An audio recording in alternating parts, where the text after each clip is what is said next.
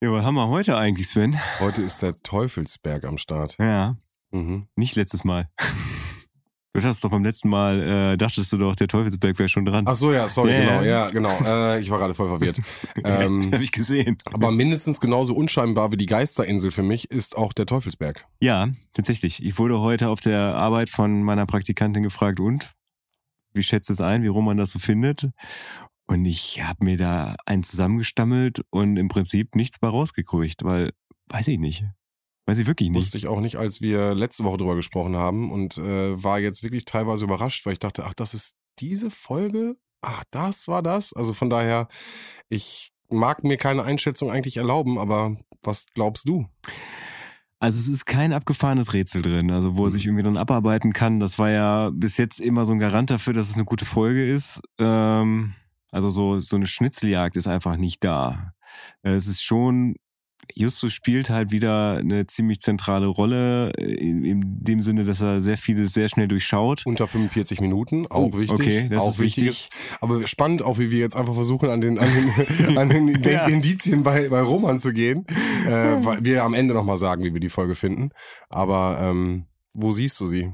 Ah, letztes Mal habe ich mich verschätzt, aber ich glaube auch diesmal nicht, dass es, äh, dass es über der, der über dem Benchmark ist, über der Standardwertung. 367 gehe ich ein bisschen runter. 363. Wir müssen die Reihenfolge ändern bei uns beiden. Ich äh, merke gerade immer, dass du so vorlegst und ich muss nachlegen. Und genauso erwarte ich auch. Ich sehe heute keine Standardwerte und 367. Ich sehe sie auch tiefer, ähm, auch aufgrund von ähm, sprachlichen Indifferenzen, die auftauchen könnten, wo ich glaube auch, dass er da äh, ein Augenmerk drauf hat. Von daher würde ich sagen 365. Aber es ist ein bisschen geiern. Ja, Aber ja, äh, definitiv. Ich glaube, er kommt schon wieder. Oh, ja.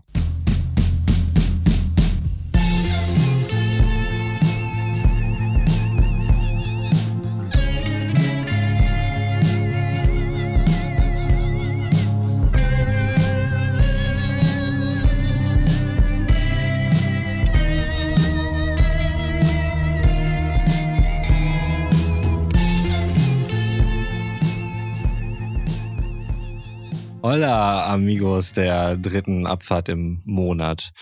Kenner werden jetzt sagen, sí claro, es geht um die drei Fragezeichen. Especial ist angesagt und genau so ist es. Und damit äh, begrüße ich euch da draußen an den Empfängern, nicht mehr Hörgeräte, aber ich hatte es in der auf der Zunge gehabt, zu einer weiteren Spezialfolge. Die werde ich äh, wie immer und Gott sei Dank nicht alleine machen, Roman mein Name, sondern mit meinen äh, beiden gut situierten, wohlgenährten drei Fragezeichen Experten Sven und Götz. Hallo Leute, wie geht es euch? Halli, hallo, hallöle. Wolltest du damit jetzt sagen, dass wir fett sind? Nein, mir fielen einfach keine anderen Adjektive ein. Die sind mir so in den Kopf geschossen, aber es hat wirklich nichts mit Also eurer Figur zu tun. Im Gegensatz zu dir, ja. Ja, das trifft aber wahrscheinlich auf 80 Prozent der Menschen zu. Aber gesättigt sind wir, das können wir an der Stelle Gesättigt sind wir, ja, definitiv. Und damit auch äh, dir. Hallo, Roman. Hallo Roman. Hallo. Also, drei Fragezeichen. Habt ihr Bock? Ja klar haben wir Bock. Na klar. Die klar, Frage klar. ist, äh, oder die bessere Frage ist, hast du Bock Bin, bin seit vier Wochen heiß, kann man sagen. ja. auf die Folge? Auf generell. Achso, okay, ah, Ja. ja. ja, sorry, sorry. Ja. Ja. Na, ich muss sagen, ich glaube, meine Taktik, ähm, das immer möglichst spät vor der Aufnahme zu hören, was ja eigentlich auch nur Prokrastination ist, wenn wir ehrlich sind. So, ich schieb's halt bis zum letzten Moment auf. Es findet dann immer am Freitag nach meinem regulären Feierabend statt. Und, Ich sehe es ähm, immer, ich sehe es immer in deinem Spotify. Ja, und das ist halt, glaube ich, nicht die beste Zeit, um mich für irgendwas zu begeistern, was sich so annähernd wie Arbeit anfühlt. Wenn man mich da zum Bierchen lädt und so, würde ich sagen, ja, das ist cool. Aber drei Fragezeichen ist jetzt nicht das Bierchen. Wir hatten ja schon überlegt, ob es äh, sinnvoll ist, das jetzt sozusagen auch outzusourcen, sozusagen, dass wenn du kommst, dass du hier die Möglichkeit hast, nochmal die Folge zu hören. Das war aber auch nicht so eine gute Idee. Also du brauchst ja schon so ein bisschen Nein, deinen ich- Space für dich. kann mir das halt alles nicht merken. Ich bin jetzt eben nochmal meine Notizen durchgegangen und äh, war mal wieder erstaunt, was da so passiert ist. Als wenn ich die Folge nochmal gehört hätte. Nee, das wird, glaube ich, so einfach nicht funktionieren. Okay. Von daher muss ich diesen harten, steinigen Weg gehen, aber ich gehe ihn gerne, weil ich ihn mit euch gehe. It's a long and windy road. Right. A man have to do what a man have to do. Auch das ist richtig. ja, geil. Apropos äh, lang und steinig, was haben wir heute, Roman? Wir haben heute die drei Fragezeichen bereits mit der Folge 19. Ich werde das jetzt nicht in Monaten umrechnen. ähm, nicht jedes Mal. Äh, die drei Fragezeichen und der Teufelsberg. 1980 erschien die Folge, zumindest laut Spotify. Und äh, eine Länge von 44 Minuten und 41 Sekunden, was natürlich hart an der Grenze kratzt, aber ähm, ist noch drin. Ich habe die Regeln gemacht, es ist da drunter, also kann ich dem da in der Hinsicht nichts vorwerfen. Aber ich wollte nur sagen, es ist grenzwertig, ja, ne, wollte ich darauf hinweisen. Nehmen wir mit. Genau, also äh, Ersterscheinung 1980 in Deutschland, 1974 das erste Mal äh, erschienen in Amerika. Dabei vielleicht noch ganz interessant ist äh, Buch Nummer 13, da wieder eine leichte Unterscheidung mit der Hörspielfolge im Original. Ah, okay. Ansonsten äh, von den Klickzahlen, das ist ja auch immer wieder ein Thema, die haben sich aber hier wieder total normal verhalten. Also es fängt an mit 1,1 Millionen Klicks bei der ersten, beim ersten Track und äh, endet bei 0,9. Das ist aber eine ganz normale Entwicklung. Also ich kann es mir nach wie vor nicht erklären, warum das bei anderen Folgen solche Ausreißer mhm. hat. Also beim verrückten, der verrückte Wecker hieß er gar nicht. Eine seltsame. ja, schon verrückte Wecker, oder? naja, da war es halt, ähm, da war es für mich verständlich, warum mhm. die dann so nachlassen. Ähm, aber bei den anderen Folgen, wie gesagt, gut, dass du das im Auge behältst. Wirklich. Ja. Das ist mein Fanservice für euch. Also. Voll gut. Mein Fanservice vergesse ich irgendwie immer. Also von daher kann man den gar nicht als Fanservice bezeichnen. Ich habe ja irgendwann mal gesagt, dass ich einfach jetzt immer die Originaltitel der Bücher vorlese. Ach, wann hast du das denn gesagt? Ja, ach, das ist schon ein paar dritte Abfahrten her, aber ich vergesse es immer. Okay, dann wie ist denn der Originaltitel von dem Buch? Hat tatsächlich nichts mit Teufeln zu tun in dem Fall. Der Originaltitel ist Alfred Hitchcock and the Three Investigators in the Mystery of the Moaning Cave. Okay, finde ich erstmal einen sehr langen Titel auf jeden mhm. Fall. Und dass Alfred Hitchcock da persönlich erwähnt wird, kann ich jetzt zumindest vom Hörspiel aus gesehen nicht nachvollziehen. Mhm.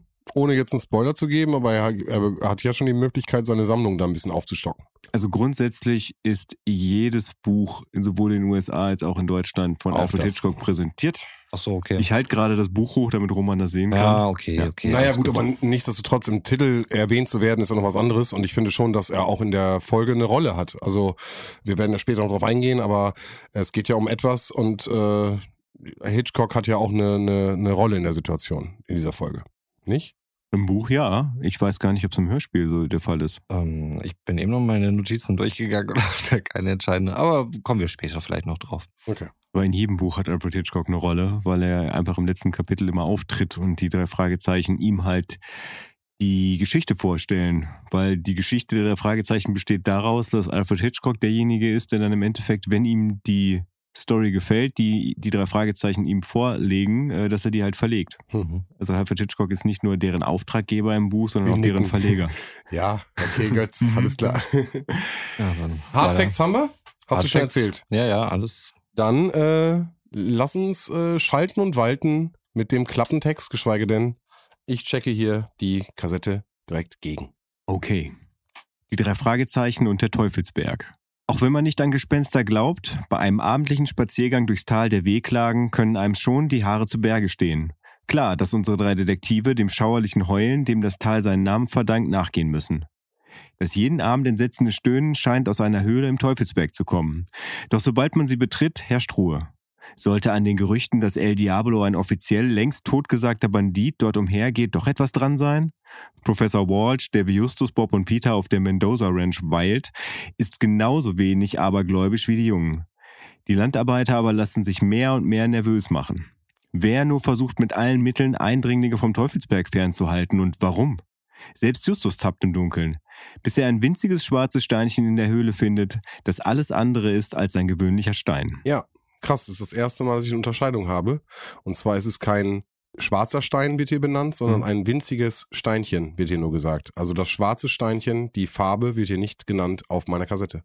Ha! Ja, aber Aufgeklärt. Zack. Ich glaube aber auch nicht, dass, äh, das im Hörspiel benannt wird, dass er ein schwarzes Steinchen gefunden hat, oder? Aber dann hast du damit nochmal eine explizite Darstellung, die hätte ja. man hier halt auch nochmal haben können, um nochmal ein Bild zu ja, äh, zeigen, ja, ich, ne? ich habe gerade überlegt, dass er nur, wird, glaube ich, nur als unscheinbar bezeichnet, aber bei mir verschwimmt das halt. Nee, aber das erste Mal, dass wir auch seit äh, Schwarze Katze war es, glaube ich, wo wir nicht gelesen haben, wo mmh, wir gemerkt haben, dass es da eine Unterscheidung der Rasen, gab. Der rasende Löwe, da war, war auf jeden Fall der Jaguar. Der Jaguar, der Panther. Irgendwann, der Panther, Panther, genau, genau, Panther. der Panther. Genau, und seitdem äh, gab es keine Unterscheidung Unterscheidung. Das ist das erste Mal, dass wir eine Unterscheidung haben. Ja. Äh, bei dir wird das schwarze Steinchen explizit benannt, bei mir nicht. Gut, damit wären wir. Also das, Entschuldigung, ich bin gerade kurz überrascht.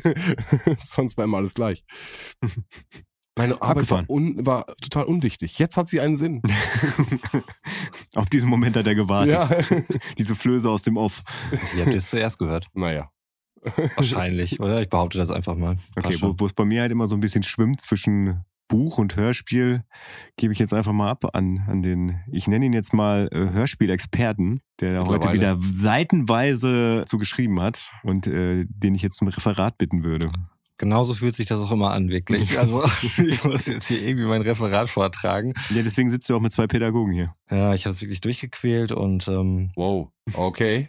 naja, es ist schon jetzt immer, es ist nicht so ein Thema, wo ich mir denke, oh geil, ey, darüber möchte ich mal ein Referat halten, damit ich richtig schön recherchieren und ähm, Stell dir mal vor, du wirst irgendwann eingeladen sollst zu re- drei Fragezeichen Referat halten. Du hättest ein halbes Buch voll mit Infos. ja, das Problem ist, ich kann äh, weniger als die Hälfte davon noch lesen. Okay. Deswegen sind die nicht viel wert. Einfach immer Tuchel sagen. Tuchel. Mhm. Tuchel oder so steht hier. Weiß ich nicht genau. Sven. okay. Also, wir sind bei der schon genannten Mendoza Ranch, äh, irgendwo im Pazifik. Cold Opener auch, ne? Ja, ich hatte jetzt nicht so richtig gecheckt, ehrlich gesagt, warum die da sind. Generell nicht oder am Anfang nicht? Am Anfang nicht. Aber generell hast du irgendwann gecheckt, warum sie da sind. Ja, ja. Aber Okay. sie sagen es am Anfang, ja. Es ist wirklich ein schöner Cold Opener. Du wirst direkt reingeworfen in die Story. Du siehst direkt, äh, was sie, was sie sehen und wirst Also- direkt mitgenommen. Ich kann es da kurz machen, im Buch auch. Ja, cool. Okay. Ja. Also die Jungs, ähm, ich hatte erstmal gesagt, die chillen da irgendwo nachts am Berg, ähm, stellt sich raus, nee, die chillen einfach nicht einfach nur so nachts am Berg, sondern ähm, die äh, achten auf ein äh, Heulen, so ein lautes Heulgeräusch, was dann dort in der Gegend halt immer äh, abgeht. Und äh, auf der Ranch ist wohl auch irgendwie keiner mehr. Just geht los und äh, sucht den Ursprung dieses stöhnenden Geräusch, Mhm. weil das ist halt wirklich so ein Ding da irgendwie. Und dann nimmt er eine trigonometrische Vermessung vor. Ich glaube, In seinem Kopf. in seinem Kopf, genau. Er hat äh, drei Punkte, von denen aus dieses äh, Geräusch am lautesten war. Und daraus nimmt er dann irgendwie den, den Mittelwert, beziehungsweise zieht dann mehr oder weniger Linien und geht dann dorthin, wo sie sich treffen, um es dann irgendwie am besten zu hören. Genie. Ich dachte Genie. mir schon, das sind so Sachen, die Sven sicherlich gefallen. Und da wird später noch eine Sache kommen, wo ich denke, ah, da wird Sven auch gedacht haben, wow, Justus, fucking genius. Also ich habe mich in meinem Leben eigentlich noch nie mit trigonomischer Vermessung auseinandergesetzt. Aber ich habe die Folge letztens gehört, als ich zu einem, zu einem Bekannten in der Nähe von Hannover gefahren bin. Und dann saßen wir draußen bei ihm im Garten am Lagerfeuer. Und dann haben die tatsächlich über trigonomische Vermessung geredet. Also keiner kommt beruflich aus dem Bereich. Mhm. Also nicht so, dass, dass ich jetzt da irgendwie auf so einer Landvermesserparty war. Das fand ich ganz schön abgefahren. Für mich kommt immer ähm, einfach dieser Moment, wenn er das so locker erklärt und einfach ganz klar logisch darstellt, wie er das gerade gemacht hat und das aus dem Kopf gemacht hat und ist ja auch dem Sprecher geschuldet, darf man nicht unterschätzen.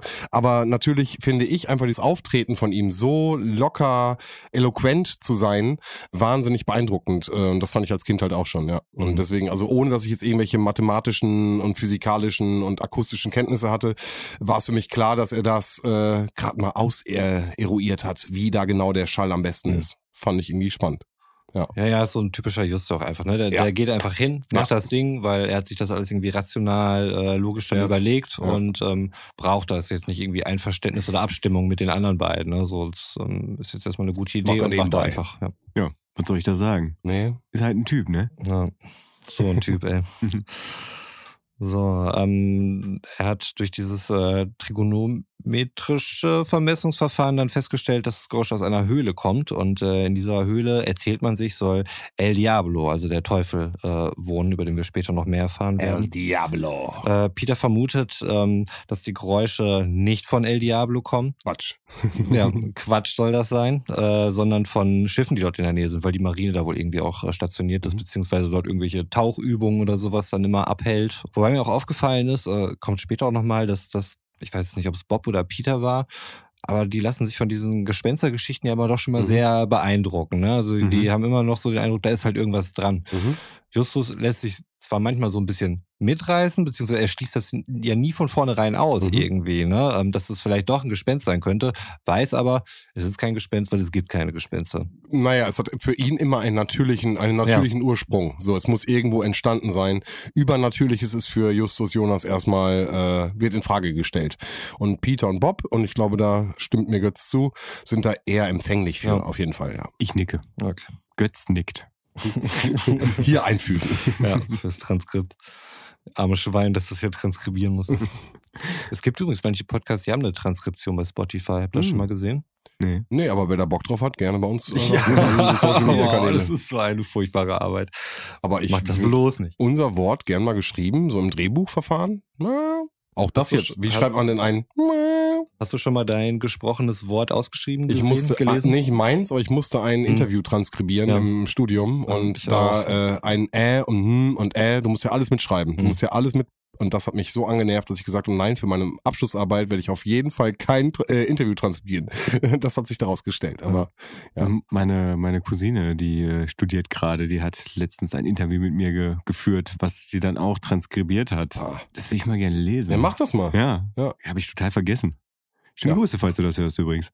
Grüße. So weiter im Text, weil ihr habt ja schon gesagt, ich habe viele Seiten gemacht. Es sind sieben an der Zahl. Also wir sind auch auf Seite 1. Ja, hau raus. Gut, also wir gehen zurück zur Ranch und, oder beziehungsweise die Jungs gehen zurück zur Ranch und hören dabei aber Hilfeschreie. Ähm, sie stoßen dann auf den Ursprung dieser Hilfeschreie. Das hat nichts mit irgendwelchen Gespenstern Da, zu da tun. hört man nicht nur Hilfeschreie, sondern vorher hört man ein Geräusch, wo ich an dich die Frage habe, hast du das Geräusch schon mal gehört? Das ist jetzt sehr deepes drei Fragezeichen. Nee, habe ich nicht. Also ich habe wahrgenommen, dass da vorher noch ein Geräusch kam, auch wenn ich es mir nicht notiert habe, aber ich habe das jetzt nicht wiedererkannt, nein. Das ist der grüne Geist aus Mhm. Der grüne Geist. Eins zu eins dasselbe Geräusch. Mhm.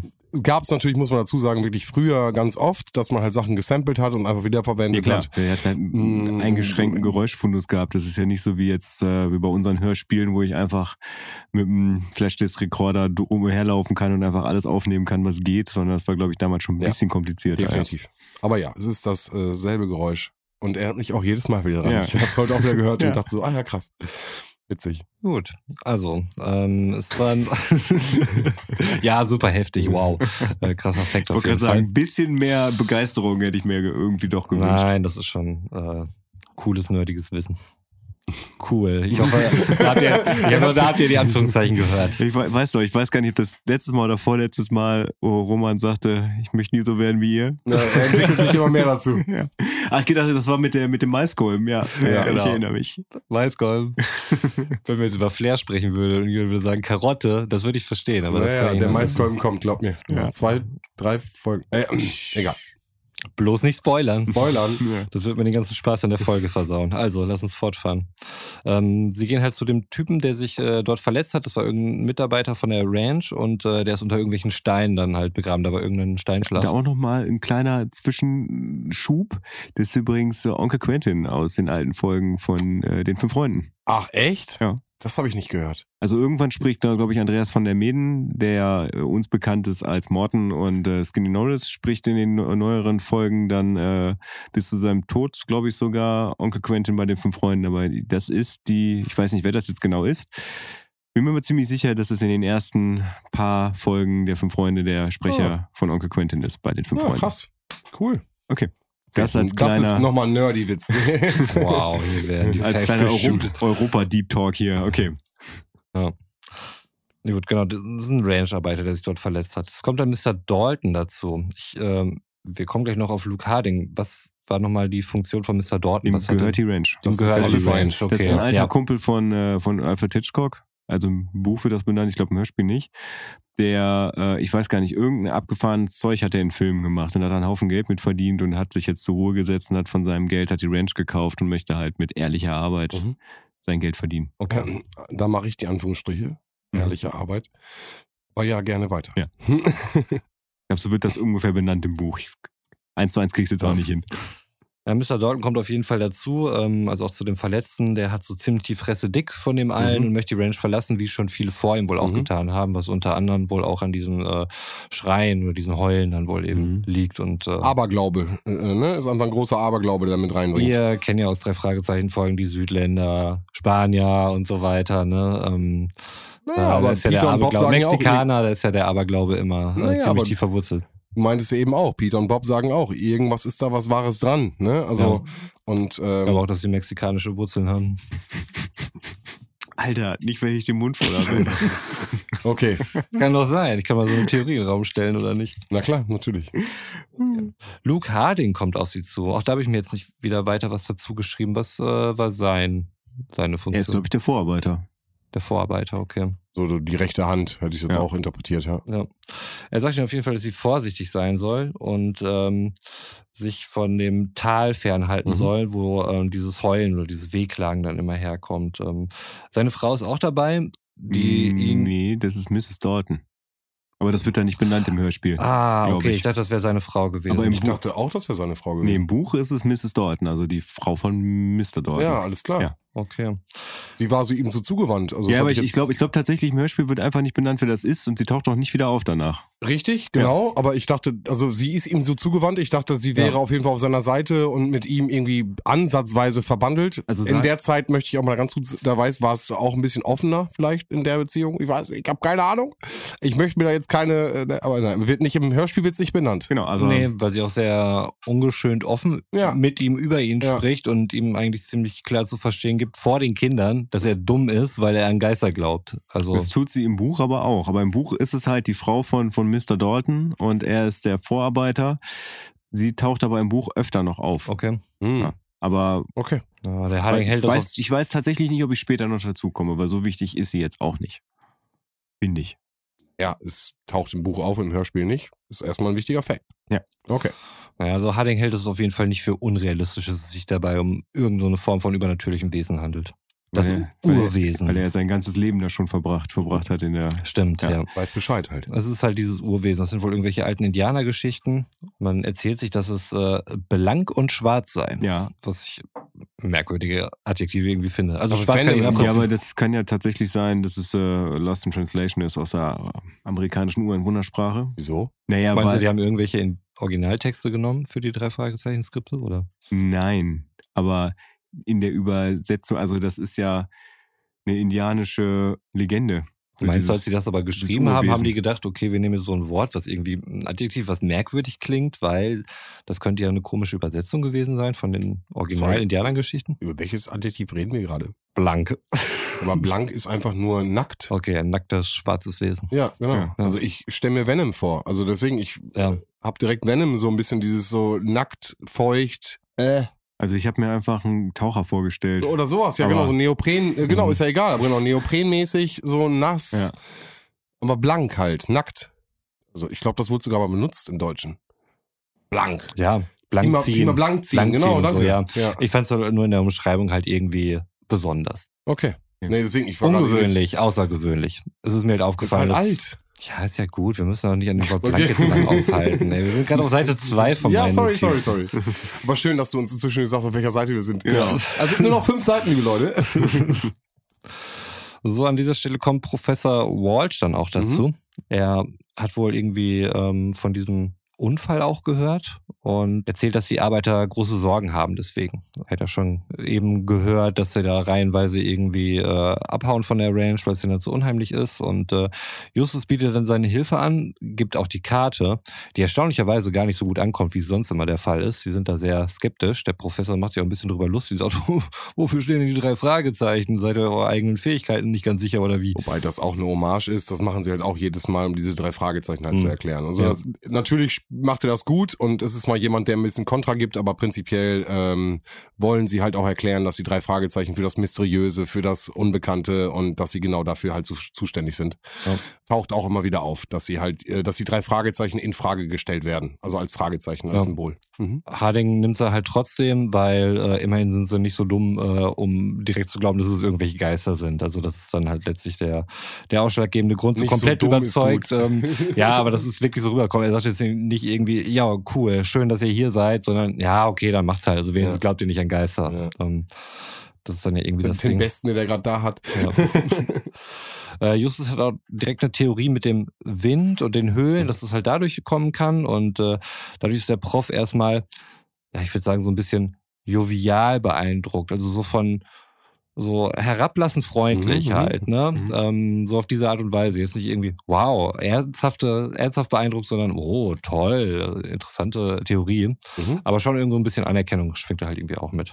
Also ich, äh, ich habe gerade mal so ein bisschen geblättert. In den Büchern gibt's ja immer so Einschübe, die dann kursiv gedruckt sind, wo dann Alfred Hitchcock direkt spricht. Mhm. Und da äh, darf ich mal vorlesen. Professor Walt scheint für Ermittlungen in Sachen El Diablo ebenfalls sehr aufgeschlossen und begabt zu sein. Und er interessierte sich so eingehend für die Ausweise der drei Fragezeichen. Ein heimlicher Konkurrent unserer Detektive? Und wer oder was gibt ihm Anlass zum Misstrauen? Also Konkurrenz äh, stehen ja erstmal auf einer Seite. Ja, ja, genau. Aber äh, ne, dieses, da, da wird auch nochmal so drauf eingegangen. Wir sprachen doch gerade über Professor Walsh, oder Ja, nicht? Ja, ja, ja, ja, ja, guckt mich gerade so an wie so ein Auto. Weil ich habe ich hab natürlich gerade kurz geblättert und war vielleicht so. Ja, wir sind schon fertig mit der drei Fragezeichen-Folge.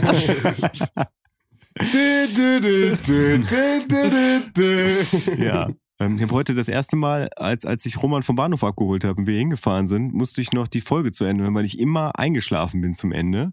Und äh, da hat Roman dann, glaube ich, auch das erste Mal die Originalmusik gehört. Mm. ja, das stimmt. Also zumindest am Ende einmal kurz. Und? Ich habe erst gedacht, oh, habe ich die Folge gar nicht bis zu Ende gehört? Ja, es war halt eine andere Musik. Ne? Es hat jetzt ja allerdings bei mir getriggert. Okay, aber fandst du sie trotzdem, also kannst du ja sagen, ob du sie gut fandst, War okay.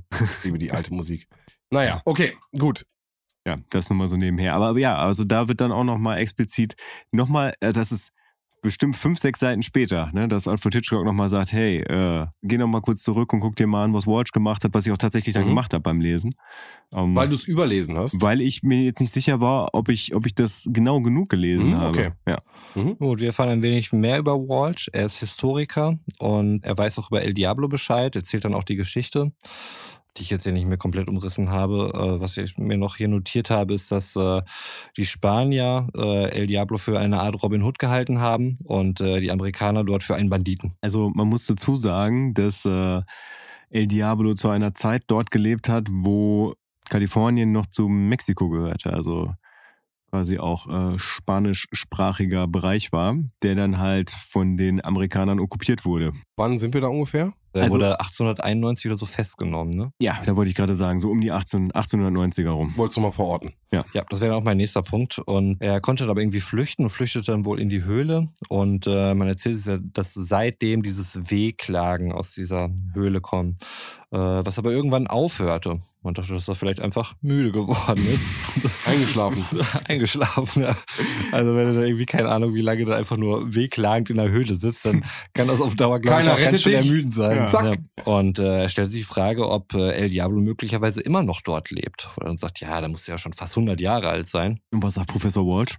Äh, das habe ich mir gar nicht notiert. Ich glaube, äh, also im Buch auf jeden Fall. Ich hoffe, das macht er im Hörspiel auch, dass er sagt, es könnte durchaus sein, dass er da noch ist. Ja, ja das stimmt. Nee, nee, also Ja. es war genau, es wurde auf jeden Fall so dargestellt, als wenn das äh, durchaus eine Möglich legitime wäre. Option Ja, ist noch so. Aber gut, aber man muss natürlich dabei bedenken, dass es ja aus unserer heutiger Sicht ist es ja über 130 Jahre her, als das Buch rauskam. Äh, haben wir gerade gesagt, 74. Am, Das Buch kommt, äh, das Buch war 68. 68.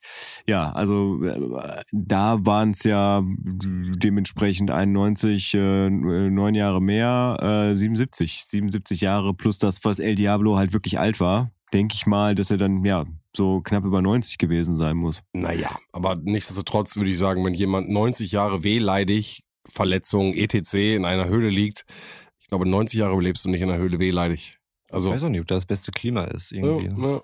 Ja. Obwohl, auch Essen und Trinken, wer so. bringt dir das? Also, lass uns nicht weiter darüber reden. Also, 100 Jahre allein in der Höhle, ich glaube, schwierig. ja. Also äh, im Buch wird noch beschrieben, dass er halt in die Höhle geflüchtet ist und die Amerikaner, also die US-Amerikaner, ihn dann noch sechs Tage belagert haben, bevor sie dann reingegangen sind, um zu gucken, wo er war.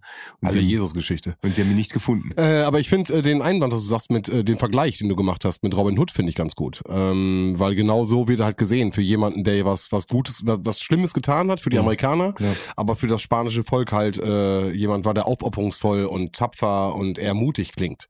Und ich glaube, das ist etwas, was halt auch diesen Glauben und dieses äh, Abergläubische, ähm, ich glaube, für mich auch damals schon ein Punkt war, was ich nachvollziehbar fand. Ja. Dass da jemand war, da wurde eine Geschichte drum gesponnen, eine Mystik, eine, eine Legende. Und äh, Robin Hood, äh, finde ich, ist ein sehr schöner Vergleich. Fairerweise muss ich sagen, dass nicht ich diesen Vergleich gezogen habe, sondern es war Professor Walsh. Also Nee, genau, aber Credits gehen an ihn raus auf jeden Nein, Fall. aber du weißt, was ich meine. Ja, So, die Boys gehen äh, zur Ich Höhle. jetzt an Mr. Walsh. Professor, bitte. Professor, ja, Entschuldigung. Sorry, jetzt habe ich ihn sogar diskriminiert. Wobei rückblickend muss man sich fragen, ob man nicht auch äh, Mr. Walsh sagen könnte. Aber anderes. Warten wir noch mal kurz. Drei, Seiten, drei Seiten später. ich werde hier immer für Spoiler äh, Ja, ja, richtig. Das war ein klarer Spoiler. Verwarnung, Verwarnung an der Stelle. Entschuldigung. Ähm, so, also die Boys gehen auf jeden Fall zur Höhle und nehmen äh, etlichen Kram mit irgendwie, den sie dafür brauchen, den ich mir hier nicht weiter notiert habe, aber es, Äh. ist, es ist ein bisschen was. Unwichtig. Also in der Höhle sind äh, Bob oder Peter äh, probiert erstmal das Echo aus und äh, in der Höhle sind viele, viele Gänge. Ähm, interessanterweise ist es so, dass sobald sie die Höhle betreten, das Heulen nicht mehr zu hören ist. Mhm. Vor der Höhle war es noch zu heulen. Da sind mir natürlich erstmal die Angstschweißperlen auf die Stirn gekommen. Ich hatte befürchtet, dass es wieder zu so einer merkwürdigen Diskussion kommt, aller wo fängt die Angst an? Hat sich herausgestellt, nein, darüber Nein. müssen wir nicht weiter reden. Und das tun wir hier auch nicht an der Stelle. Ach, du. Nee, nein, nein, nein. Okay. Wir werden uns eine Folge dafür Zeit nehmen. Eine ganze Folge. Freut euch auf die Sonderfolge. Ich tu's nicht. Also, weil es so viele Gänge sind, äh, trennen sie sich, um das Sound abzugehen. Nach relativ kurzer Zeit äh, ruft Peter schon nach den anderen. Er hat was äh, Schwarzes, Glänzendes gefunden. Ich habe da noch irgendwas dahinter notiert, aber das kann ich Den kleinen schwarzen. Stein. Also du kannst ja mal ein bisschen, bisschen weiter das Ganze versuchen zu entziffern. Also im Buch ist die Höhle weitaus größer und die, die Jungs sind auch weitaus mehr auseinander und haben sich dann halt auch tatsächlich so gedrittelt getrennt. Das heißt, dass, äh, dass jeder von den einen Gang abgegangen ist und äh, Bob mittlerweile schon in einer Nebenhöhle ist, von der auch wieder gefühlt tausend Gänge abgehen und der sich erstmal dann wieder orientieren muss, wie er halt zurückkommt und dann dort glaube ich, in der Haupthöhle erstmal mit Justus zusammenläuft. Äh, Sie beide das Gefühl haben, dass sie jetzt gerade nicht mit Justus und Bob zusammengelaufen sind, sondern dass sie vielleicht irgendwie das Urwesen oder sowas getroffen hat und sich dann erstmal wehren, bis sie dann irgendwie checken, dass sie halt, äh, dass sie halt Justus und Bob sind. Und dann erst nach Peter gucken, wo, äh, wo sie sich dann schon Sorgen machen, weil sie von Peter nichts mehr hören. Und dann kommt Peter an und sagt, ey, ich habe hier was glänzendes Schwarzes gesehen. Und er dann, nachdem er gefragt wird, ob er sich sicher ist, dann sagt, na, ich weiß nicht, ich weiß nicht. Und Justus dann sagt, doch, doch, hier war was. Da sind nämlich nasse Fußspuren, beziehungsweise Abdrücke von etwas, was keine Füße sind, sondern große, runde, bestimmt 60 Zentimeter lange, Also hier wurden sie als ovale, mindestens ein Meter lange Spuren oh ja, ovale, mindestens ein Meter lange Spuren. Und da bist du wieder drin wahrscheinlich jetzt, ne? Ja. Äh, sorry, aber das fand ich jetzt auch nicht so wichtig. Ist mehr so ein Zeitfresser, ne? An der ich wollte Stelle. wollte Roma ein bisschen Zeit geben zu Nee, aber nichtsdestotrotz ist ja trotzdem Informationen, die im Ja. Buch stattfinden, die im Hörspiel nicht stattfinden. Ja. Und finde ich einen äh, legitimen Grund, das nicht reinzunehmen, finde ich einen Zeitfresser. Tatsächlich. Also da gibt's ganz viele Dinge. Dann wären wir über 45 Minuten gewesen und hätten wir keine bessere Wertung. Nein, wir wollen das nicht. nee, also im Buch sind tatsächlich ganz viele Stellen, wo ich sage, Ganz viele. ich finde ich finde wirklich sehr viele, die, äh, die im Buch Sinn machen, so vom Dramaturgischen, wo Okay. es beim Lesen halt Spaß macht, wo, wo es beim Lesen dann auch nochmal so ein bisschen äh, aufregend wird, die aber tatsächlich nicht nichts in dem Hörspiel zu suchen haben. Okay. Also so ein bisschen den Spuren nachgehen, äh, kommt ein alter Mann auf sie zu, Ben Jackson, ähm, der nicht an El Diablo glaubt und äh, er denkt dafür, es ist ein Ungeheuer. Der redet wirklich ziemlich wir und Mhm. hat auch irgendwie so eine Stimme. Ich habe den Charakter ein bisschen bei uns im Hörspiel wiedererkannt, muss ich sagen, äh, stimmlich. Weiß Ja, nicht, ob da irgendwelche Anlehnungen waren, keine Ahnung. Also es war Günther Flech, äh, Flash, Günther Flash. Vielleicht hat er bei uns mitgesprochen, Ja. das kann sein. Das äh, an der Stelle liebe Grüße. Ja. Er wirkt auf jeden Fall so wie der, äh, wie so ein Typ, den man vormittags vorm Lidl sieht. Und das war irgendwie so der Eindruck. Aber der schön, dann dass er so ein Ja. Bild dann auch generieren kann. Ja, nach all den Jahren. So, dann kommt, glaube ich, irgendwie eine Stimme, die erstmal so ein bisschen zusammenfasst, was jetzt gerade Mhm. passiert ist. Äh, dass es drei Einsichten gibt. Ähm, zum anderen, dass es irgendwie Ben Jackson, den es offensichtlich gibt. Und äh, dass in der Höhle kein Heulen war. Das wird nochmal zusammengefasst. Also Ben Jackson ist halt der alte Mann mit der hohen Stimme. Genau, und ist das genauso im Buch auch dargestellt? Also ist das, ist das der Einschub von Alfred Hitchcock in Kursiv geschrieben, den wir da gerade hören im Hörspiel? Ja, ne? Boah, da fragst du mich jetzt was. Also grundsätzlich ist es auch so im Hörspiel, dass äh, äh, im Buch meine ich, dass ein Genau, Ben Jackson dann ankommt. Ich fand es nur spannend, weil es für mich, ein, deswegen meinte ich vorhin auch, dass Hitchcock für mich in dieser Folge auf jeden Fall eine Präsenz hat, weil er nicht immer uns zusammenfassende Informationen gibt und uns auf äh, Sachen hinweist. Und in der Folge ist es sehr präsent, finde ich. Stimmt, habe ich auch noch nie. Äh, ja, es, gab, es gab ein, zwei Folgen, in denen er ja. Zauberspiegel beispielsweise und so, wo er nochmal so Sachen zusammenfasst und nochmal drauf hinweist. Aber an der Stelle fand ich es halt sehr ja, prägnant. Ja, und die Spuren sind halt äh, ja. der dritte Punkt, der ja. noch dazu kommt. Jetzt guck gerade noch. Nee, also da, da ist es jetzt nicht so, dass ich, dass ich da irgendwas gefunden hätte zu. Okay. Aber grundsätzlich habe ich das gar nicht so gesehen. Also äh, habt auch, gar, habt auch gar nicht dran gedacht, als du das am Anfang gesagt hast, dass Alfred Hitchcock ja durchaus eine Rolle spielt. Wo ich ja noch sagte, ja, im Buch ganz hinten, aber ja, du hast recht. Also er nimmt einen schon die ganze Zeit mit. Ja, ja. Und in der Folge, finde ich, ist er nicht nur einmal ganz kurz, sondern taucht ein, zwei Mal auf. Und deswegen fand ich in diese Folge auf jeden Fall präsenter als in den anderen. Ja. ja. Sie suchen einen anderen Durchgang noch äh, in die Höhle. Ich weiß gar, gar nicht mehr, wie die darauf gekommen sind, dass es da auf jeden Fall einen anderen Durchgang noch geben muss. Äh, weil die erstmal ja davon ausgegangen sind, ich weiß es jetzt gerade nicht. Keine, also es gibt keine Windzugbegründung, die typische Windzugbegründung. Man kennt sie. Oh. Äh, es gibt ein, ein, Feuer oder irgendeinen Windzug, mhm. der gespürt wird und dann muss es einen Ausgang geben. Mhm. Den habe ich gerade auch nicht im Kopf.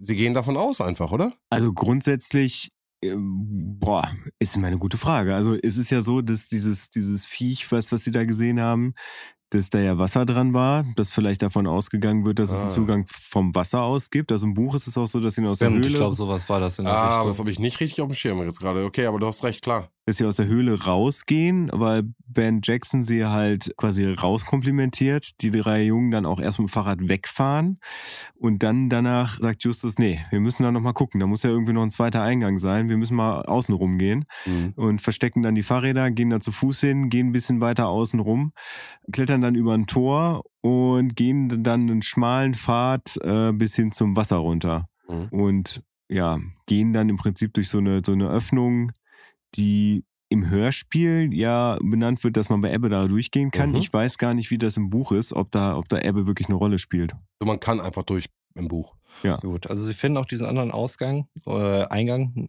wie auch immer. Je nachdem, wo man steht. Und äh, auch da ist es wieder so, dass das Heulen weggeht, sobald sie die Höhle betreten. Ähm, sie hören dann äh, Pferdegeräusche beziehungsweise diese Hufgeräusche, denken, hm, ist hier irgendwie ein Pferd drin? Merkwürdig. Und äh, wollen erstmal zurück zur Ranch gehen, sehen dann aber auch wieder dieses schwarze oder ein schwarzes Pferd ohne Reiter. Ja. Das ist ein bisschen unheimlich. Die verstecken sich dann äh, hinter irgendeinem Gebüsch und äh, es geht dann auch ein Mann vorbei, ähm, den sie trotzdem, obwohl es ist ja im Dunkeln, glaube ich, wo sie da auch unterwegs sind, ne? irgendwie erkennen können. Also es sehr auffällige Merkmale wie eine Augenklappe und eine große Narbe irgendwie im Gesicht. Und ich glaube, da waren sogar noch mehr Merkmale, von denen sie gesprochen hatten. Bei dem Pferd habe ich direkt äh, hier äh, Reiter ohne Kopf mit Johnny Depp im Kopf, ne? Dieses typische dämonische. Hm? Sleepy Hollow. Sleepy Hollow, danke. Ja. Ähm, direkt im Kopf, sofort. Das ist mhm. für mich dieses diabolische, böse Pferd. Das ist nicht einfach irgendein Pferd ohne, ohne Reiter. So. Ich finde, so wie es beschrieben wird, äh, habe ich immer so ein El Diablo-Pferd ja, im Kopf. Ja, also muss ich, ja, bin ich voll bei. Ja. Also das ist auf jeden Fall nicht einfach nur so ein 0815-Pferd. Mhm. Schimmel, also in schwarz.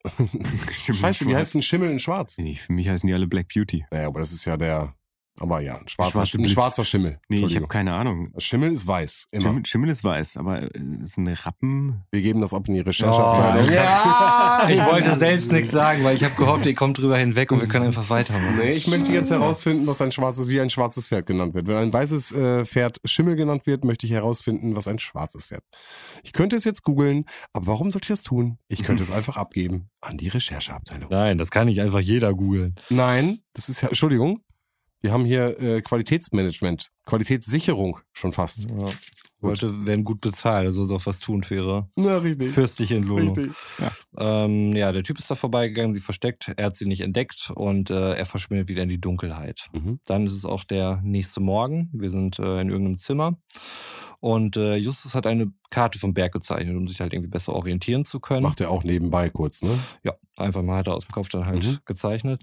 Bob hat währenddessen einen Pressebericht gefunden zu dem Heulen, der äh, den Eindruck der Jungs bestätigt. Ich weiß gar, gar nicht mehr in welcher Form, aber Justus glaubt auch, dass äh, es dort jemanden gibt, der das Heulen steuert. Also der halt sieht, äh, dass dort, äh, wenn dort jemand reinkommt, dass er das Heulen dann halt mhm. ausmacht. Und äh, daraus ergibt sich die Frage, worum geht es genau in der Höhle? Was ist der Grund dafür? Warum sollte das jemand tun? Ähm, das nimmt er erstmal so an als, als Arbeitshypothese. Und Justus hat außerdem in der Höhle einen Stein gefunden, den er erst an dem Morgen ähm, den anderen präsentiert. Das muss wohl dieser schwarze Stein sein. Vielleicht. Es im Hörspiel nicht hören. Ja, nein, das ist Mhm. äh, nur auf dem Kassettencover offensichtlich. Und äh, er gibt den mal Bob und äh, Bob soll mit dem Stein mal an der Scheibe rumkratzen. Das habe ich mir tatsächlich im Buch auch, ich habe es jetzt leider äh, weggeschlagen. Das, da habe ich extra ein Lesezeichen reingemacht, weil ich mir dachte, also die sind ja auf der Ranch, ne? Mhm. In ihrem Zimmer. Ja.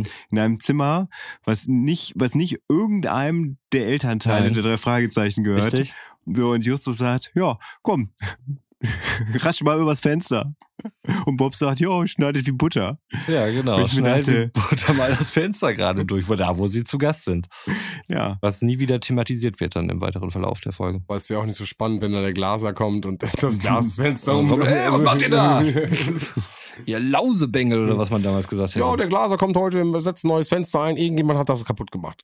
Aber es verdeutlicht dem, den HörerInnen auf jeden Fall, dass gerade ein Stein gefunden wurde, mit dem auf Glas geschnitten Genau. werden kann. Und wie wir alle wissen, ist das ein Diamant. Diamant äh, schneidet Glas und das wird halt noch gesagt. Und äh, Wobei das schwarze Steinchen dann eher ein unbehandelter Diamant äh, zu Ja. sein scheint. Ne? Das Genau. ist aber durch, nur durchs Buch. äh, nee, das erfahren wir später auch, dass äh, Justus von Steht, genau. unbehandelten Genau, Diamanten dann spricht. Ja.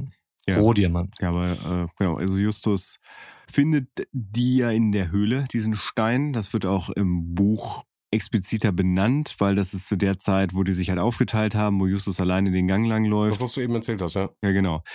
Und Justus fährt auch zwischendurch nach Rocky Beach zurück, um dort einige Sachen zu holen. Ich glaube, seine Tauchausrüstung. Und da fährt er dann auch in die Stadt und bringt den Stein, den er gefunden hat, zu einem Sachverständigen Natürlich. den den Stein untersuchen soll. Aber das ist jetzt nicht so hörspielrelevant, finde ich. Nee. Mhm. Bei uns ist relevant, dass jetzt so eine 80er Jahre Übergangsmusik kommt, die ich habe direkt an Patrick Swayze und Dirty Dancing gedacht, irgendwie, War als geil, ich das oder? gehört habe. Ja, das fand ich schon ganz cool, muss ich sagen.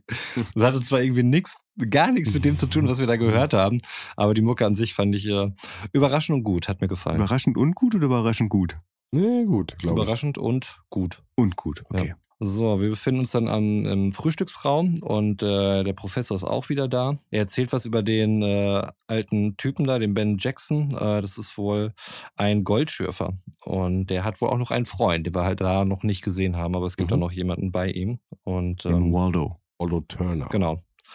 Es hat sich mal wieder ein Rancher-Mitarbeiter, der gute Castro, hat sich draußen verletzt und äh, es war sein Pferd wohl auch. Mhm. Also es muss in der Nacht passiert sein. Ähm, und äh, die Jungs kriegen noch ein bisschen Ärger, wo sie nicht Bescheid gesagt haben. Dann hätten sie den Castro ja schon viel eher finden können. Jetzt kommt er erst morgens früh zurück.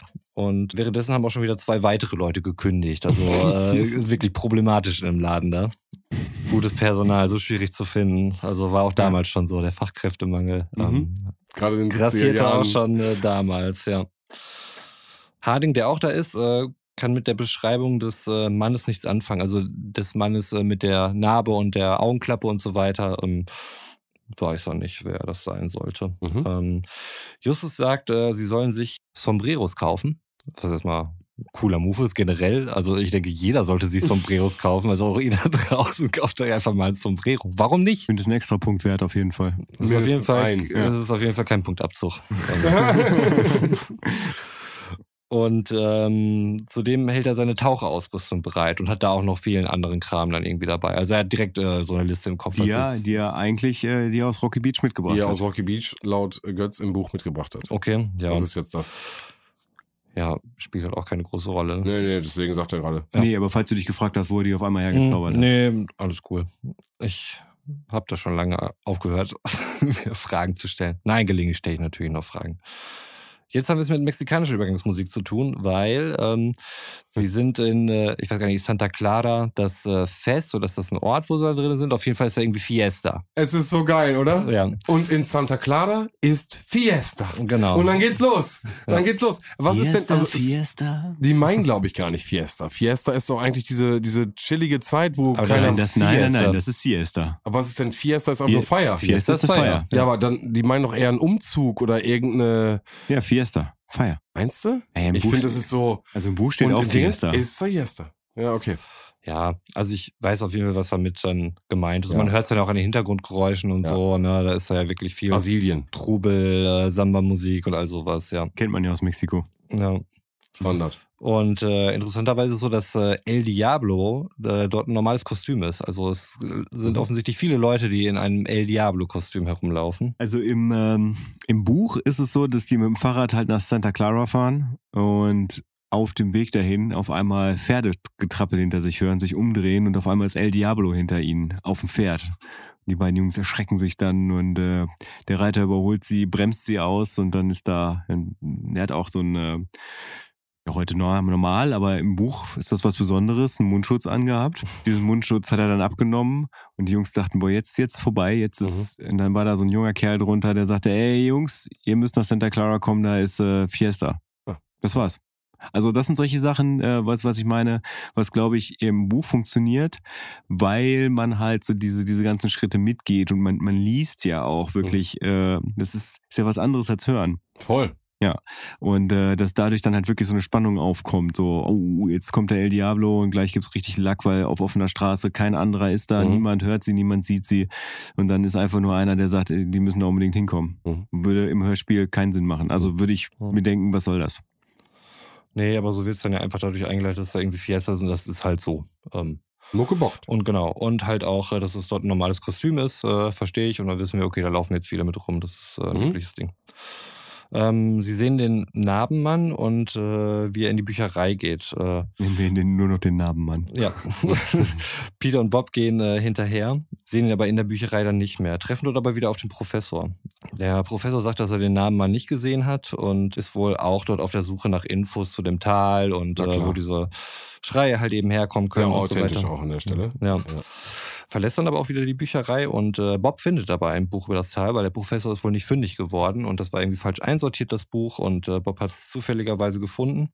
Ähm, mit dem Wissen oder mit dem Buch machen sie sich dann auf den Rückweg und äh, als sie mit ihren Fahrrädern unterwegs sind, äh, kommt ein Auto auf sie zu und äh, hält voll auf sie drauf. Und zwar so, dass sie dann äh, auf der Straße in den Abhang runterfahren Mhm. müssen, äh, mussten dort irgendwie ausweichen. Das war halt sehr abschüssig und äh, dort äh, landen sie dann unten, haben aber nochmal Glück gehabt, weil wenn sie ein bisschen weiter geflogen wären, dann wären sie wirklich viele, viele Meter in den Abgrund runtergestürzt. So 100. Zu 100, genau. Also es muss wirklich tief gewesen sein. Und unsere Helden, die dürfen natürlich nicht. Als sie dann hochgucken, sehen sie, dass der Mann mit der Narbe oben steht und äh, dann aber auch wieder wegfährt. Mhm. Ähm, also liegt der Verdacht nahe, dass es der Narbenmann Hast du war. eigentlich benannt, dass Professor Walsh gefragt hat, wie die Jungs da sind? Nee.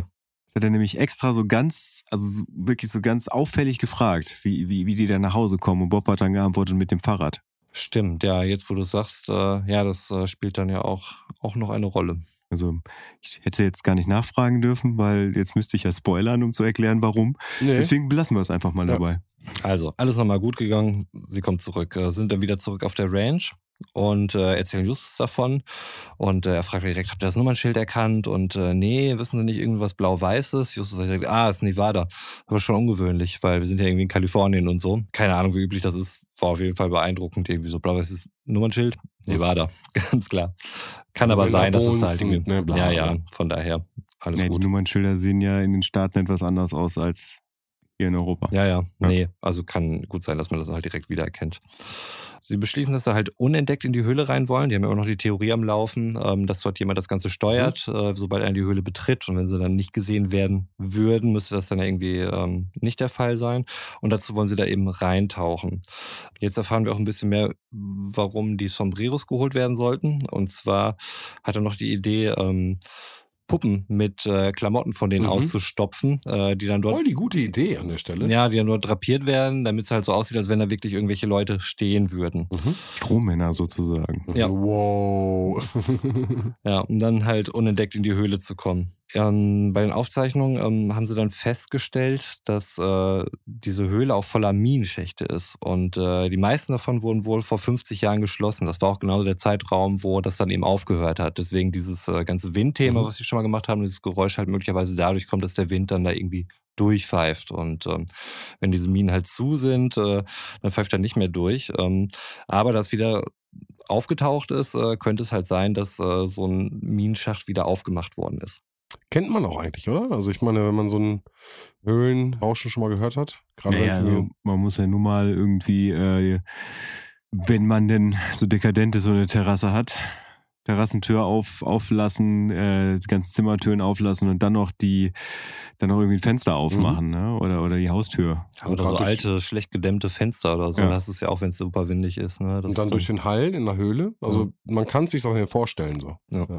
So, wir sind beim Teufelsberg, die machen die Puppen soweit fertig und äh, Bob bleibt bei den Puppen, um sie gelegentlich zu bewegen, damit es halt realistischer aussieht. Ich habe da ein bisschen an Kevin allein zu Hause Direkt, oder? Direkt. Also das macht tatsächlich im Buch auch Sinn, dass Bob das macht, weil Bob verletzt sich nämlich bei dem, bei dem Sturz in die Tiefe. Ah, ich habe mich schon gewundert, warum Justus jetzt derjenige ist, der halt mittaucht, weil Justus jetzt ja eigentlich nicht als sonderlich sportlich, sportlich. bekannt ist. Wobei ne? Justus der beste Taucher ist von den dreien. Okay. Also das wird, glaube ich, erst in späteren Folgen expliziter benannt. Ähm, Bob, äh, nee, Justus ist, glaube ich, auch der beste Schwimmer von den dreien. Es gibt irgendwie so eine Folge, wo er alleine zu einer Insel schwimmt und er das macht, weil, weil dann gesagt wird, dass, dass Justus der beste Schwimmer ist. Aber mir fällt gerade nicht mehr ein, welche Folge es ist. Das ist schwach. Ich weiß, ich weiß, es ist schwach. Puh. Aber ich, ich würde jetzt an der Stelle umschalten. Wo er schwimmt und es wird gesagt, dass er der beste Schwimmer ist. Äh, ich glaube, am Eisenmann. Ich bin mir aber gerade nicht mehr sicher. Ist auf jeden Fall eine etwas neuere Folge. Also in Anführungsstrichen neuer. Aber ist ja auch egal. Wir sind hier bei Folge 19. Und da ist es halt so, dass, dass Bob sich bei dem Sturz mit dem Fahrrad, äh, wo die von der Straße abgedrängt wurden von dem Auto aus Nevada, der sich halt verletzt hat am Bein und ähm, deswegen nur noch langsamer zu Fuß ist, ist auch äh, schmerzhaft ist für ihn Fahrrad zu fahren. Also er hatte am Anfang halt die Taucherausrüstung an seinem Fahrrad und dann, äh, dann kam er halt nicht mehr so richtig vorwärts, weil, äh, weil, weil das ganze Gegentreten, das war halt so anstrengend für ihn, da wurde ihm das abgenommen, da ging es dann und dann hat Justus gesagt, ja, das passt sowieso für meinen Plan am besten, äh, du setzt dich dann einfach mit den zwei Strohpuppen dahin und äh, Peter und ich, wir gehen halt tauchen das wird ja generell irgendwie immer ausgespart. Also äh, hatte ich ja schon mal am Anfang erzählt, dass Bob quasi die Rechercheabteilung nur bekommen hat, weil er damals ein gebrochenes Bein hatte. Und dann. Und allgemein irgendwie so ein Ding zu sein. Ja, also er verletzt sich öfter mal ganz gerne. Zu späteren Zeiten, also wenn einer in Ohnmacht fällt, ist es immer Bob. Okay. Also Peter und äh, Just tauchen in die Höhle rein und es ist wie erwartet, sie hören weiterhin das Heulen, wurden also demnach nicht entdeckt. Sind dann in der Höhle und äh, fragen sich, wir wissen ja, sind sehr viele Gänge, wo ist der richtige Gang? Justus kommt dann auf die Idee, eine Kerze anzuzünden und zu gucken, wo der Wind herkommt. Und da dachte ich mir schon, äh, ich habe es mir hier auch so notiert, wow, super tricky, das muss, wenn äh, erstaunt haben. Voll. Also ich finde auch diesen, das wird ja immer im Film auch mal benutzt, äh, wenn du ein Feuer anmachst und dann der Wind im Endeffekt äh, haucht, ja. äh, dann weißt du, es ist ein Windzug und dann weißt du, es gibt einen Ausgang. Ich glaube, es gibt halt wirklich auch fünf Freunde und wo es nicht über benutzt wurde. Ähm, und ja klar, das macht für mich mega Sinn, das macht ist für mich logisch und ich finde äh, sehr gut vorbereitet der Mann. Uh, ja. Always prepared. Ist auch bei Uncharted 3 übrigens ein Thema. An der Stelle. Ja, an der Stelle. ja, aber auch früher äh, dieser, der Klassiker halt äh, einmal den, den Zeigefinger in den Mund stecken und in die Luft halten. Auch, ja. Gucken, wo der Wind herkommt. Ja. ja. So, sie gehen dann weiter, äh, natürlich den richtigen Gang und äh, treffen dann auf El Diablo, also ein Skelett nur noch äh, mit Pistole in der Hand. Äh, mhm. El Diablo lebt offensichtlich nicht mehr. Stark zusammengefasst im, im Hörspiel. Äh, Im Buch werden sie von einem verkleideten El Diablo entführt, weggesperrt, ähm, äh, also in eine, äh, eine Nebenhöhle, wo dann der, der Eingang verbarrikadiert wird. Sie sich dann versuchen, weiter in die Höhle vorzubewegen, um einen Ausweg zu finden und dann da äh, irgendwann in eine Riesenhöhle zu kommen, wo halt dieses Wasserloch ist, von dem auch gleich gesprochen ja. wird. Und da ist El Diablo. Also, weil da beim Hörspiel ist es mir noch nie so aufgefallen. Also man hört das, das, das Schaben, das Graben und im nächsten Moment sehen sie El Diablo und dann kommt auf einmal jemand, der ganz normal mit ihnen spricht und der Typ, der gräbt, der kriegt von dem alles gar nichts mhm. mit. Das, da habe ich mich heute beim Hören gefragt, hä? Ja, also äh, ist genau die Situation. Also sie sind an diesem Wasserloch, ein Taucher kommt und äh, taucht auf, habe ich mir mit einem Smiley hier notiert. ein Taucher taucht auf. Und äh, stellt sich raus, dass er von der Marine ist. Und, ähm, ein Froschmann. Ein Froschmann. Äh, das Heulen ist dem Taucher wohl auch ein Rätsel. Er weiß auch nicht genau, wo es herkommt und sagt, sie sollen besser nach Hause gehen. Das fand ich auch komisch. Also, ähm, dass er halt entweder, ich dachte jetzt im Hörspiel könnte halt sein, dass das Wasserloch jetzt nicht direkt dort ist, wo das, das mhm. Skelett gefunden haben. Aber warum die Kinder also wenn ich jetzt gerade ein Skelett gesehen habe und da kommt irgendwie einer von der Marine oder so, ich glaube, ich wäre mega aufgebracht und würde auf jeden Fall erstmal von diesem Skelett erzählen. Nein, gar kein Fall. Man weiß ja nicht, ob man ihm trauen kann. Richtig. Ja. Also im Buch ist es so, dass die auf dem Weg zur Höhle unter Wasser etwas kleines, schwarzes, schmales sehen, wo sie erst denken, das ist ein Hai. Peter dann aber sagt, nee, nee, das kann kein Hai sein, so wie sich das bewegt, so wie das aussah. Und dann kommt nämlich raus, dass das ein, äh, ein lautloses kleines Mini-U-Boot ist, was gerade von der Marine getestet wird. Und die Jungs sind kurz davor, halt von der Marine äh, gefangen genommen zu werden, weil sie auf einmal äh, von Geheimnissen wissen, von denen sie eigentlich gar nichts wissen dürfen. Mhm. Zeigen dann ihre Visitenkarte und den Ausweis von Kommissar Reynolds und äh, der Marinesoldat spricht dann halt mit seinem Vorgesetzten und der sagt, ey Jungs, Zu der Ist okay. Zeitpunkt natürlich auch nochmal so Marinestützpunkte und solche Sachen, Ja, ja. auch eine feste Instanz in der Zeit. Also von daher auch noch was, äh, wo auch Geschichte verarbeitet wird, natürlich. Also Peter soll die da wohl wieder herausführen, weil Justus sagt, dass Peter ja einen super Orientierungssinn hat. Wussten wir das bereits, dass Peter dafür Ah, bekannt ist? Dass er jein. einen tollen Jein, jein, hat? jein. Also, Nein? jein. Also wir wussten das aus dem äh, aus den Hörspielen nicht. Ich habe äh, die Bücher nachgelesen, die wir bisher, äh, wo, wo ich bisher noch nicht die Bücher dazu gelesen habe zu den äh, zu den drei Fragezeichen Hörspielen, ähm, wo ich irgendwann auch noch mal nachlesen zu machen werde. Aber da ist es so, dass beim Superpapagei explizit darauf angespielt wird des Öfteren, dass Peter halt einen unglaublich guten Orientierungssinn hat und, äh, und Justus da das ein ums andere Mal außer Bredouille hilft und äh, der quasi auch äh, im Dunkeln, im Nebel ganz instinktiv den richtigen Weg findet. Ich habe das als Gesetz gesehen. Für mich war das, für mich war das auch im Hörspiel schon mal ersichtlich. Okay, aber so, so krass wie da, wie im Buch beim, äh, beim Superpapagei wurde Okay. das im Hörspiel nie dargestellt. Gut. Ähm, sie gehen dann dem Heulen weiter nach und treffen dort wieder auf Ben Jackson, der sich dort rumtreibt. Ähm, beziehungsweise sie treffen nicht direkt auf ihn, Mhm. aber sie sehen, dass er da ist. Ich glaube, er bemerkt sie dann halt nicht. Und oh, was ist das denn? Achso, genau, die Frage, ob er der Diamantendieb ist. Ich habe Bananenduo hier erst gelesen. Das hat wirklich gar keinen Hörst du Sinn. zu ergeben. Bananenduo? Was? Naja, Welche Folge? Also er ist, er ist, er wird dann noch nicht als Diamantendieb bezeichnet. Also sie sehen einfach nur, dass, äh, dass er da etwas abbaut, was, äh, was so aussieht wie der kleine Stein, den Justus halt gefunden hat. Er sieht sie nicht, weil sie sich halt verstecken und dann hört man eine, eine Klingel. Danach kommt er dann halt auf die drei Detektive zu, verschließt quasi den Raum, mit dem er gerade gearbeitet hat und zack, hört das Heulen auf. Mhm. Ja, genau. Habe ich dann hier auch. Also er drückt dann Felsen in so ein Loch und äh, dadurch hört das Heulen dann eben auf. Und der Freund von Jackson, von dem wir schon gehört haben, den wir bis jetzt noch nicht äh, dort erlebt haben, ähm, stand auch dabei. Und sie machen sich von dannen, habe ich hier. Von dannen und von hinnen. Von dannen und von hinnen. Ist, nee, Bob ist ja nicht dabei, weil Bob ist ja draußen. Und im Buch ist es so, dass Bob langsam skeptisch wird, weil Justus und Peter schon so lange weg sind und beschließt dann halt zur Ranch zurückzugehen, um Hilfe zu holen. Und äh, das finde ich, das war richtig gut gemacht im Buch, weil er geht dann halt den Weg an der Straße entlang, weil er sich denkt, ja, ist doch jetzt eigentlich auch egal, ob mich irgendwer sieht. Und dann wird beschrieben, dass sie, dass sie ihm eine Hand an der Schulter berührt, er sich umdreht und in das Gesicht von dem ähm, Narbentypen mit der Augenklappe. Hat er im Hörspiel auch eine Augenklappe? Ja. In den Narbentypen mit der Augenklappe reinguckt und dann ist Bab Szenenwechsel wieder zurück zu Justus. So, Du Mm. weißt halt nicht, was mit Bob passiert ist.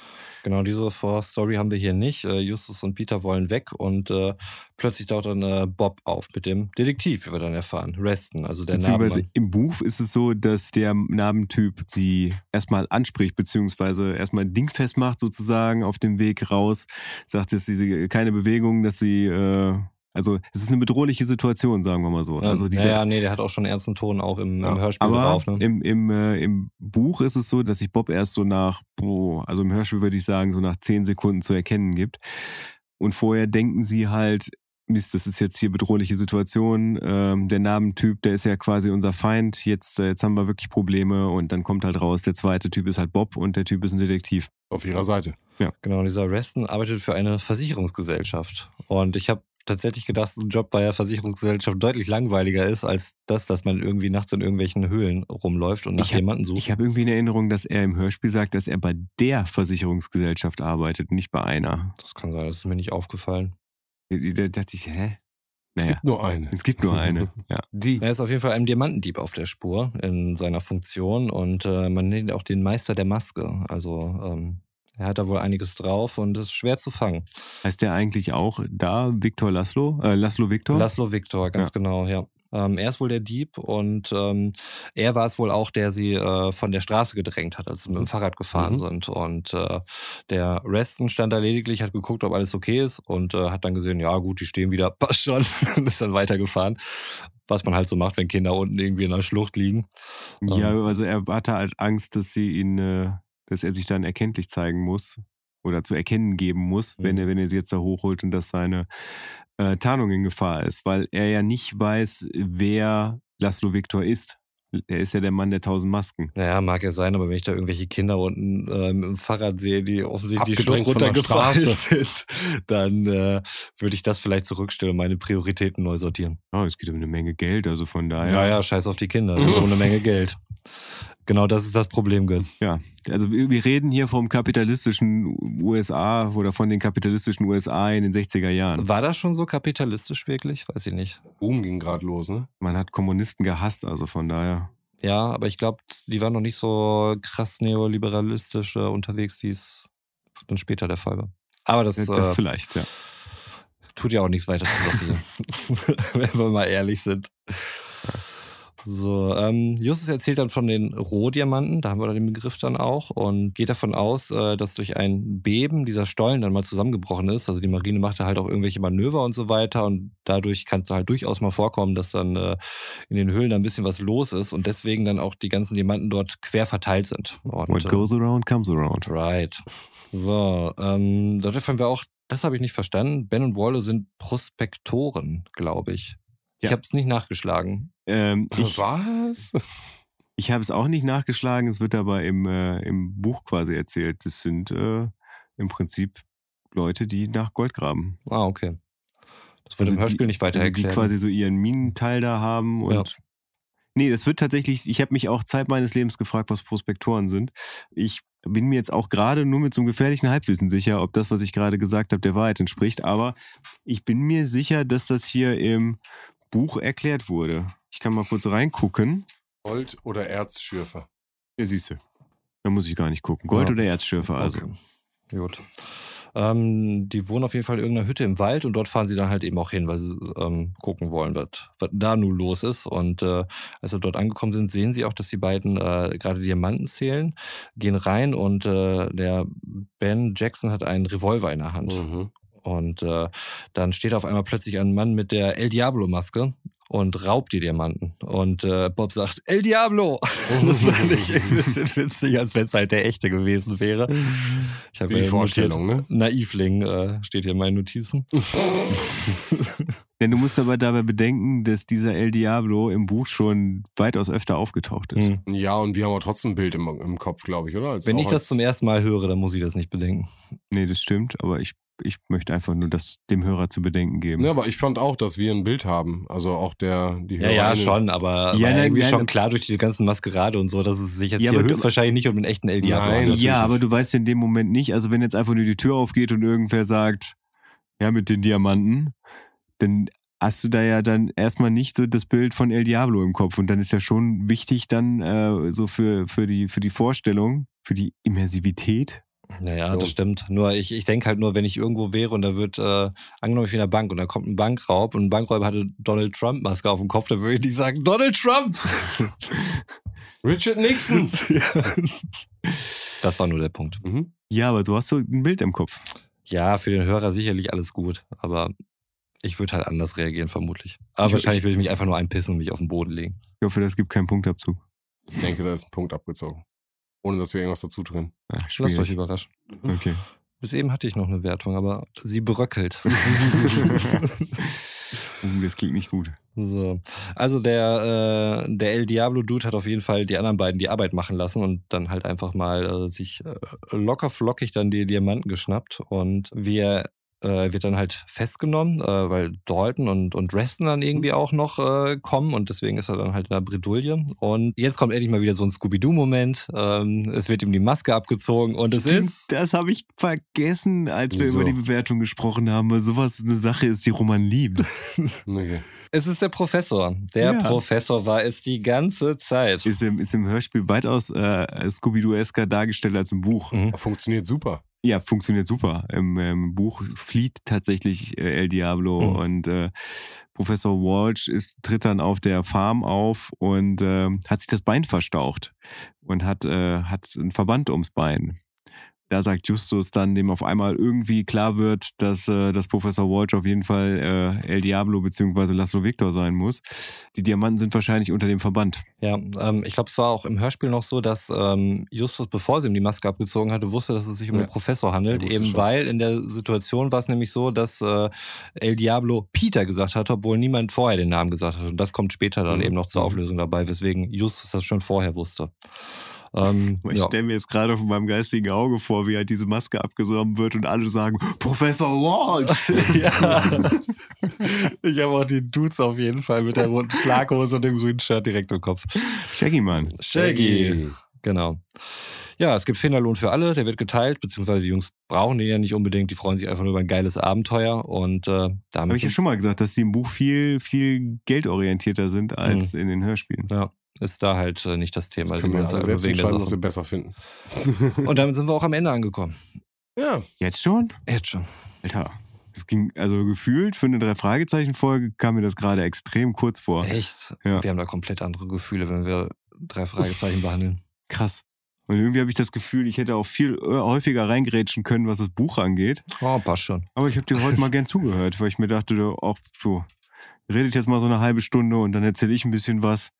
Wahrscheinlich sind wir jetzt schon bei zwei Stunden 30 oder sowas, aber Roman, das hast du heute ganz, ganz toll gemacht.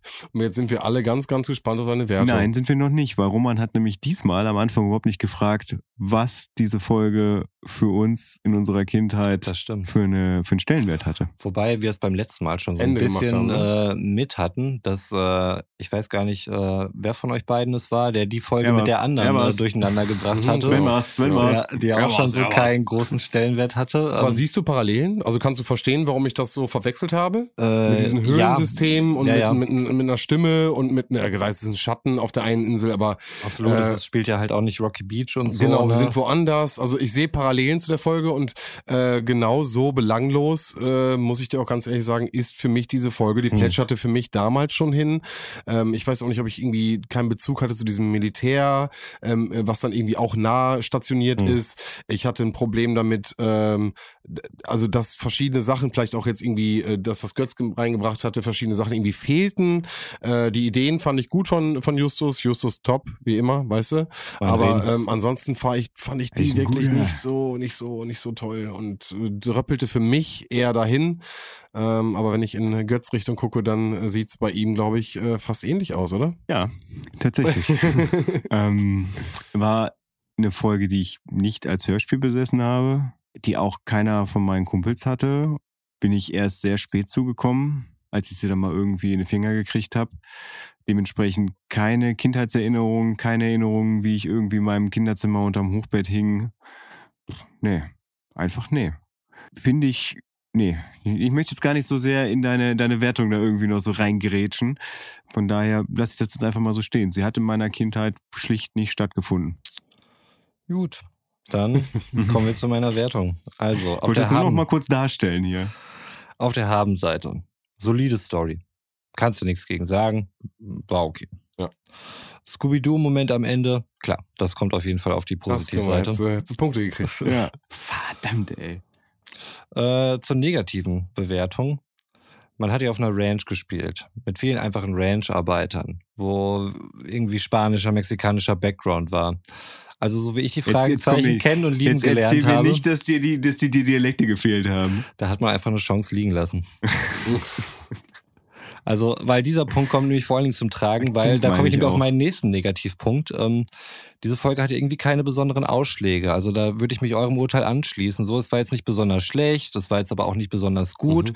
Sie plätscherte mehr oder weniger dahin und deswegen wäre das so eine Art Highlight gewesen tatsächlich. Mhm. Also wenn man den spektakulär dargestellt hätte oder besonders dilettantisch, wäre es auf jeden Fall ein Aufreger gewesen. Aber so wird diese Folge, den Folgentitel, ich werde wahrscheinlich nie eine Referenz auf diese Folge irgendwann mal droppen. Bei meinen spärlich gesäten drei Fragezeichen Referenzen, die hier und da mal eingestreut werden.